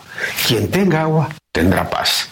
Así de grave está el tema del agua. Se ha roto el ciclo del agua. Como vampiros nos hemos chupado el agua. Y hoy un 40% de la población en el mundo no tiene agua para servicios de saneamiento. Y un 23% carece de agua potable. Y aquí en México, la sequía hace más grave la situación. Además de que la contaminación de los ríos llega a niveles tales que no pueden abastecer a la población de nuestro país. 12 millones de personas en el país carecen de acceso al agua potable y 553 acuíferos están sobreexplotados y el 46% del agua se pierde por fugas en los ductos. Esto afecta a los distritos de riego, pero también al consumo humano. La Constitución elevó en 2012 a rango constitucional los derechos humanos al acceso al agua y saneamiento. Obviamente, el hecho que esté en la Constitución no implica que los problemas se resuelvan. Al final, son letras muertas. Si a nivel internacional y nacional no se toma en serio el problema del agua, los conflictos irán escalando hasta llegar a la guerra por el agua. De ese tamaño es el problema. Salvador, ¿sabías que el desabasto que vivimos en la Ciudad de México por fallas en el Cupsamala se puede convertir a la vuelta del esquino Salvador en un crucis, donde tener o no tener agua, Salvador, será la diferencia de vida? A la una, con Salvador García Soto. Dos de la tarde con 37 minutos. Seguimos con más información aquí en A la Una. Escuchamos atentamente a Carlos Salomón, nuestro colaborador, y sus sabías qué, aquí en el Ojo Público, que habla de un problema real, de un problema que no se dimensiona. Yo pocas veces he escuchado hablar al presidente López Obrador en sus mañaneras de este problema, que es el problema del agua. ¿No? Y no solo que, hablen los políticos, porque el discurso pues no nos sirve de nada, que actúen para resolver el problema del agua y la verdad que en México tenemos una situación bastante caótica. Todavía hace algunas semanas estaba hackeada la Comisión Nacional del Agua, le hackearon su sistema y había un descontrol total sobre las concesiones de agua, sobre todos los, los mantos acuíferos del país un caos absoluto. Platiqué yo con gente de la Comisión Nacional del Agua en ese momento, trabajadores, ingenieros, que me decían, oigan, venimos aquí a sentarnos porque como no hay sistema, no nos dejan prender las computadoras, pues aquí estamos viéndonos las caras ocho horas al día. Habían dicho que lo iban a resolver, llevan ya más de eh, mm, dos meses, si mal no recuerdo, hackeado desde que se dio este hackeo a los sistemas de la Comisión Nacional del Agua y no han podido resolverlo. Bueno, pues de ese tamaño es el descuido que hay en nuestro país. La Comisión Nacional, además se les incendió el edificio empezando el gobierno. Bueno, ha sido caótica la administración ahí en la Conagua. Vamos a otro tema rápidamente. Vamos a retomar la llamada con nuestro corresponsal allá en Tabasco, que se nos eh, cayó justo cuando estaba yo preguntándole por este paro de labores que están decretando trabajadores de la empresa China Communications Construction Company, que hace los rieles, los durmientes, pues para que me entienda, en los que va a ir asentado el tren Maya. Dicen que los están sobreexplotando y que además no les están pagando utilidades. Te, te pregunto, Armando de la Rosa, ¿cómo está la situación por allá con este tema? Buenas tardes. Así es, este, muy buenas tardes, Salvador. Pues efectivamente, eh, en este segundo día de manifestaciones, pues bueno, pues ya la situación está un poco más tranquila en esta fábrica de durmientes ubicada en la villa El Triunfo del municipio de eh, Balancán, en la zona sur del estado de Tabasco, ya casi llegando a Guatemala. Y es que, pues bueno, los empleados eh, precisamente aceptaron la, la recomendación de la empresa de retirar el bloqueo que habían instalado en la entrada principal de la fábrica y ingresar a la fábrica, aunque no están laborando. Ellos pues refieren que todavía están analizando las negociaciones para que la empresa pues les pague algunos bonos que ellos ya habían solicitado anteriormente y que también les paguen su reparto de utilidades, que es la principal petición que hacen los obreros en esta fábrica. Y es que, eh, para mencionarlo, el tema de la fábrica es que eh, no está cerca de ningún centro poblacional, está alejada de la villa Balancán, del municipio de Balancán, es una villa, la Villa del Triunfo, y está bastante retirado y tienen que recorrer una gran distancia los obreros para llegar a esta fábrica y pues bueno, pues ellos señalan que la empresa pues no les quiere pagar muchas prestaciones, eh, entre ellas precisamente un bono por el traslado y ahora pues están solicitando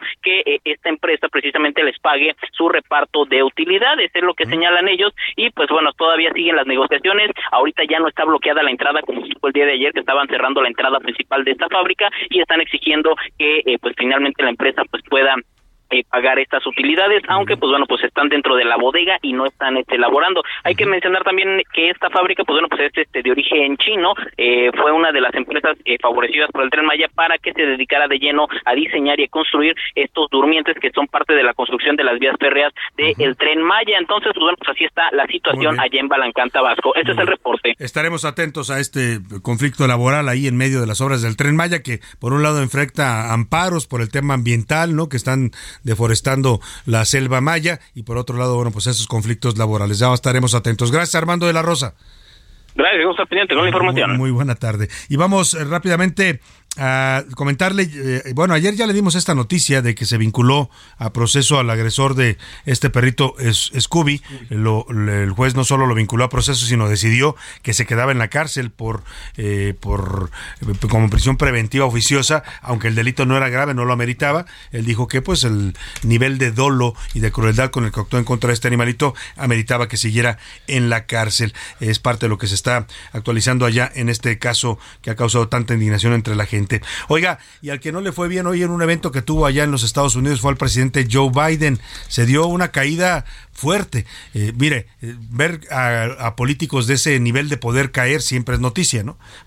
Se refleja pues eh, un, un, tema de o algo pasó o un descuido o temas de salud. Y en el caso de Biden, que tiene 80 años de edad, pues preocupa porque está y anunció ya que va a buscar la reelección de su presidencia y se les anda cayendo el presidente José Luis Sánchez. Te saludo, cuéntanos. Salvador, eh, esta tarde, esta tarde comenzó cerca del mediodía allá en Colorado un evento sobre graduación. Se estaban graduando más de 357 cadetes de las Fuerzas Aéreas de los Estados Unidos y al final, al final del evento, eh, Joe Biden entrega el último diploma, se intenta retirar del lugar, es un estrado grande donde estaban recibiendo diplomas estos, estos soldados y bueno, pues tropieza con una, un saco de arena que es utilizado por parte de los organizadores para sostener lámparas, sostener prompters y demás. Bueno, pues este se tropieza con no lo vio y se no lo vio y se fue al santo catorrazo. Hay audio de la, caída del presidente de los Estados Unidos. Escuchemos.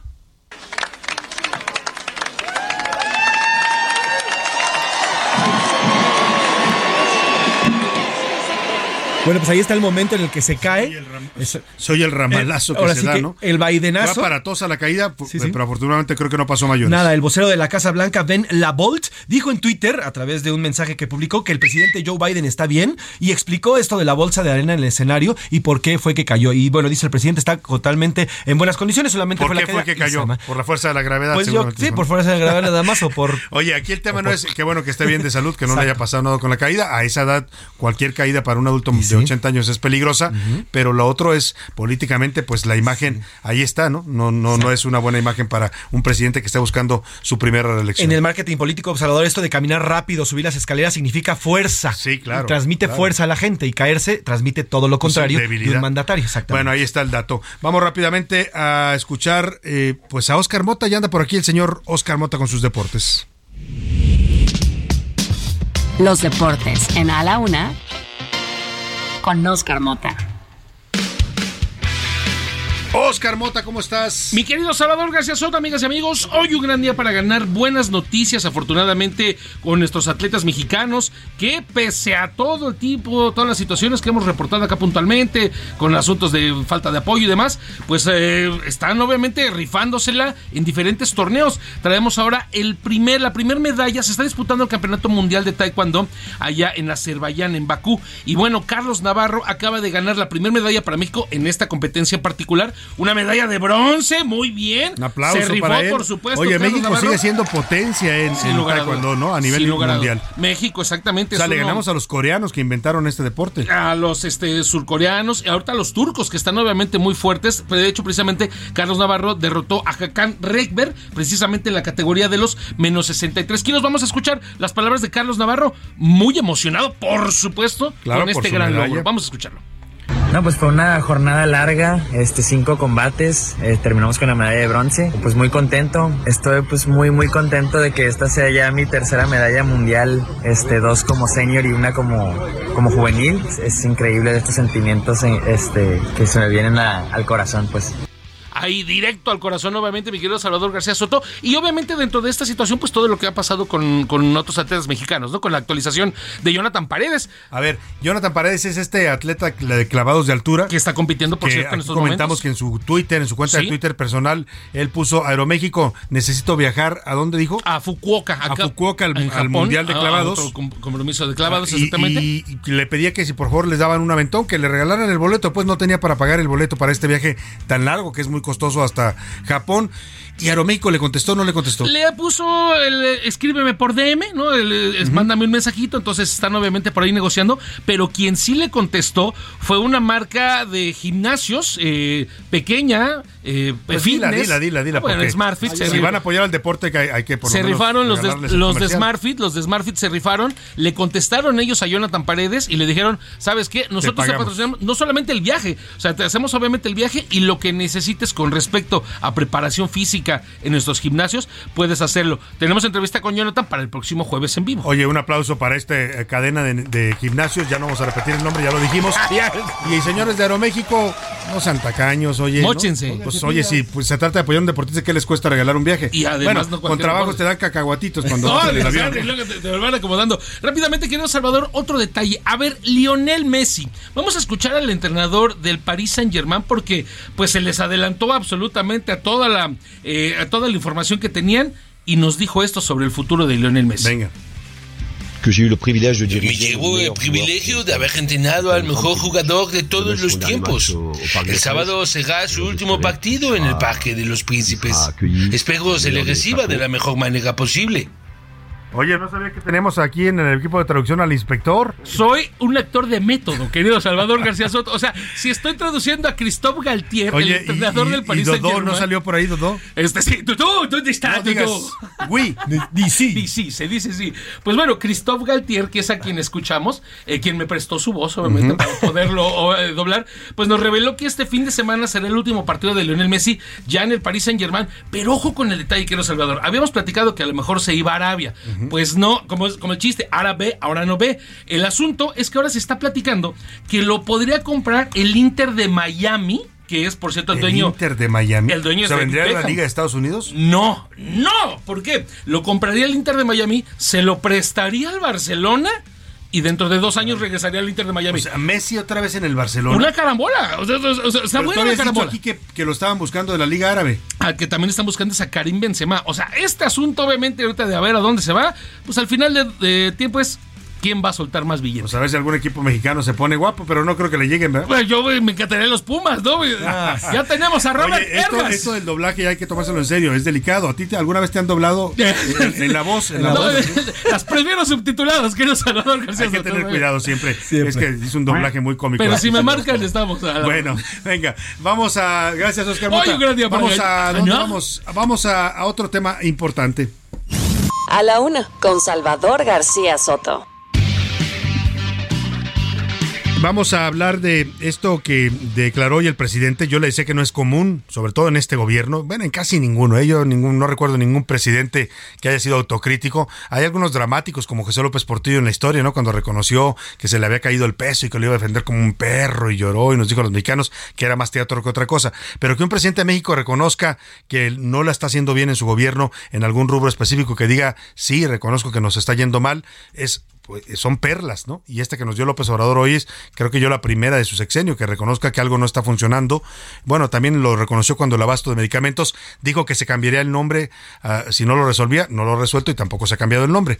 Eh, pero en este caso, el presidente reconoce un dato que se dio a conocer la semana pasada, eh, aquí se lo dimos a conocer en A la Una, también eh, la cifra de homicidios dolosos, que ya rebasó los 156.136 homicidios dolosos, que yo le decía, este es el parámetro internacional para medir los niveles de violencia en un país, en una ciudad o en un estado. Y hoy el presidente reconoce que efectivamente sí, su sexenio ya se convirtió en el más violento de la historia reciente, pero, y siempre hay un pero, pues vuelve a culpar al pasado, al desastre que dice que le dejaron en el pasado. Para hablar de ese tema, saludo con mucho gusto en la línea telefónica, usted lo escucha aquí todos los lunes en su Poder Nacional en el Ojo Público, al doctor Javier Oliva Posadas, experto en seguridad y profesor investigador de la Facultad de Ciencias Políticas y Sociales de la UNAM. ¿Cómo está, doctor? Qué gusto saludarlo. Buenas tardes. ¿Qué tal, Salvador? Muchas gracias por invitarme a la primera hora, así que, que en vivo. Eh, agradezco mucho la, la invitación y coincido con tu apreciación. Hay, hay que, y no solamente reconocer esta, esta actitud del presidente de la República, sino además que está sustentada en los datos del propio secretario ejecutivo del Sistema Nacional de Seguridad Pública, es decir, son datos públicos que hay en ese sentido no hay un escamoteo, modificación o alteración deliberada para arrojar luz ficticia de que esto va a la baja, ¿no? Creo que la, la- el, el reconocimiento tendría que ser también en el sentido que en una democracia no tendría por qué ser motivo de reconocimiento, porque Claro. tiene que ser la transparencia en el manejo de una información tan importante como es la situación en materia de seguridad pública. Ahora, el reconocimiento, doctor, viene acompañado por esta justificación que al principio del sexenio yo decía, entendíamos que el presidente dijera, denme tiempo, necesito tiempo para resolver el desastre que me dejaron en materia de seguridad, pero ya hablamos de cinco años de gobierno y el, y el, y el- y el pretexto sigue siendo el mismo. Sí, eh, eh, en eso sí también hay cierta eh, homogeneidad. Por lo menos hablemos de los cuatro presidentes, contando a Andrés Manuel López Obrador del año 2000 hacia acá, en donde eh, no hay un- la disposición a hacer ajustes o una evaluación de la política sexenal que se esté aplicando. Ni lo hubo con Fox, y, eh, ni con Calderón, ni con José, ni con Peña Nieto y tampoco con López Obrador. El propio eh, presidente eh, en estos días, me parece que fue ayer, dijo que, que no iba a haber modificación en su, política. Eso es- en esta muy desafortunada, a mí me parece una frase muy desafortunada, la de abrazo no balazo, que incluso a nivel internacional le ha generado Burlas, ¿no? no solamente críticas, porque pues, las críticas pueden quedar en el aire, sino también señalamientos de organismos eh, multilaterales y eh, organizaciones eh, sociales, observatorios, respecto de que, bueno, esa esa postura no puede dar eh, resultados en el corto plazo y en cambio, agravar la situación en varias partes del país. Ahora, esto llega aparejado con una declaración que también hizo el presidente el lunes a partir de esta propuesta que hacen las madres buscadoras de Tamaulipas, que en una carta pública le piden un pacto social de paz, así lo denominan a los nueve cárteles de la droga más eh, eh, violentos en México. Eh, y cuando le pregunta al presidente, en principio el lunes, si él apoya este tipo de pactos con los narcotraficantes, dice que sí, que sí los apoya, si es para promover la paz. Hoy se desdice, hoy dice que, que se malinterpretó su pregunta, su respuesta, que fue tendenciosa la pregunta. ¿Se puede pactar o se debe pactar con el narcotráfico un Estado como el mexicano, doctor? ningún Estado contemporáneo, ninguna democracia ha tratado jamás con ningún criminal. Es decir, yo sigo de cerca por razones eh, profesionales los casos de Colombia y de Italia y han sido monumentales fracasos, eh, los puros planteamientos porque no se han llevado a la práctica. Entonces, eh, en, el caso de México no no habría ninguna forma, ningún elemento porque sería tratar a los delincuentes como si tuvieran alguna reivindicación social o ideología política que desde luego carecen. Ellos se mueven por crueldad y por sevicia eh, por codicia, ¿no? Entonces, no, no, yo no conozco ningún caso a nivel mundial en donde se haya establecido un, un, acuerdo, un pacto eh, con criminales. Se intentó hacer en El Salvador y precisamente el expresidente Mauricio Funes acaba de ser condenado a 14 años de cárcel por haber intentado pactar en aquel momento cuando él era presidente de El Salvador con las organizaciones, con el pandillerismo conocido como las maras, ¿no? porque no no no no hay ningún principio ningún valor ni mucho menos que establezca la posibilidad que después de haber asesinado violado eh, vendido droga haber traficado con eh, no sé con cualquier con personas incluso pues que esto merite algún tipo de perdón. Lo que sí es indudable que el, dramatismo de las madres buscadoras cobardemente asesinadas varias de ellas por estos eh, delincuentes que pues no tienen ningún eh, límite a su, a su a su crueldad pues eh, eh, pues están pidiendo de alguna manera que las dejen encontrar a sus hijos hijas esposos en fin parientes amigos que, que, que están desaparecidos. México tiene números desde el 2005 alrededor de 115 mil personas no localizadas o desaparecidas y poco más de 25 mil cuerpos que no están identificados y apenas va a comenzar a funcionar el banco genético de estos restos humanos. Entonces, Salvador, pues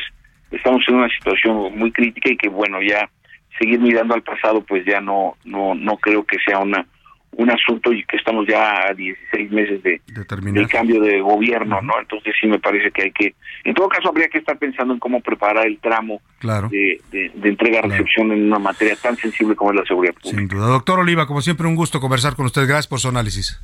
Gracias, gracias. Buena semana para todos. Que para todos. buena tarde. Me despido de usted. Que pase una excelente tarde. A nombre de todo este equipo, provecho. Aquí nos esperamos todos mañana a la una. Por hoy termina a la una con Salvador García Soto. El espacio que te escucha, acompaña e informa. A la una con Salvador García Soto.